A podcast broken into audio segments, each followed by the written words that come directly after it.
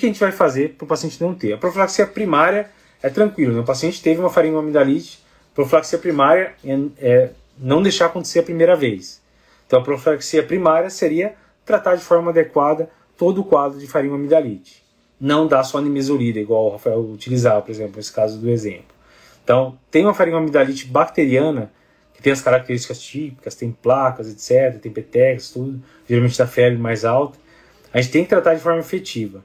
O ideal é usar é, penicilina G-benzatina, boa e velha bezetacil, intramuscular profundo, dose única, que vai resolver praticamente tudo. Se for streptococcus, resolve.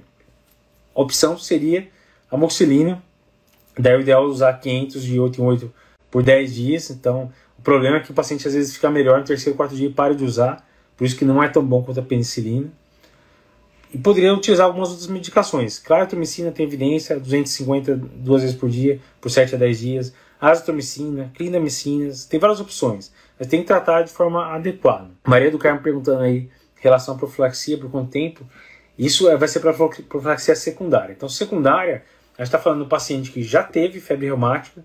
A gente vai utilizar, geralmente, a penicilina, G-benzatina, bezetacil, aí sem conflito de interesse é, por um determinado período para evitar que tenha de novo. Geralmente, se o paciente teve um quadro valvar e ficou com uma sequela, uma estenose mitral leve, se ele tiver de novo, a tendência é que vai ficar bem pior o quadro valvar. Então a gente não pode deixar esse paciente ter outro quadro infeccioso, outro quadro de febre reumática, né, que se inicia com um quadro de com infecção por streptococo. Então a ideia é usar algum antibiótico contínuo para ele não ter mais infecção pelo streptococo. O que tem melhor evidência seria a penicilina de benzatina, bezetacil. Então a gente vai utilizar geralmente 1 milhão e 200 mil unidades, uma vez a cada 21 dias. E daí o tempo de profilaxia que perguntaram aí vai depender do que o paciente teve.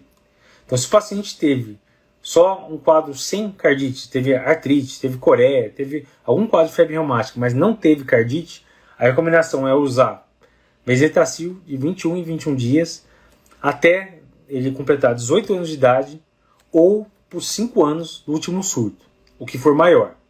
Então, até 18 anos de idade ou 5 anos do último surto.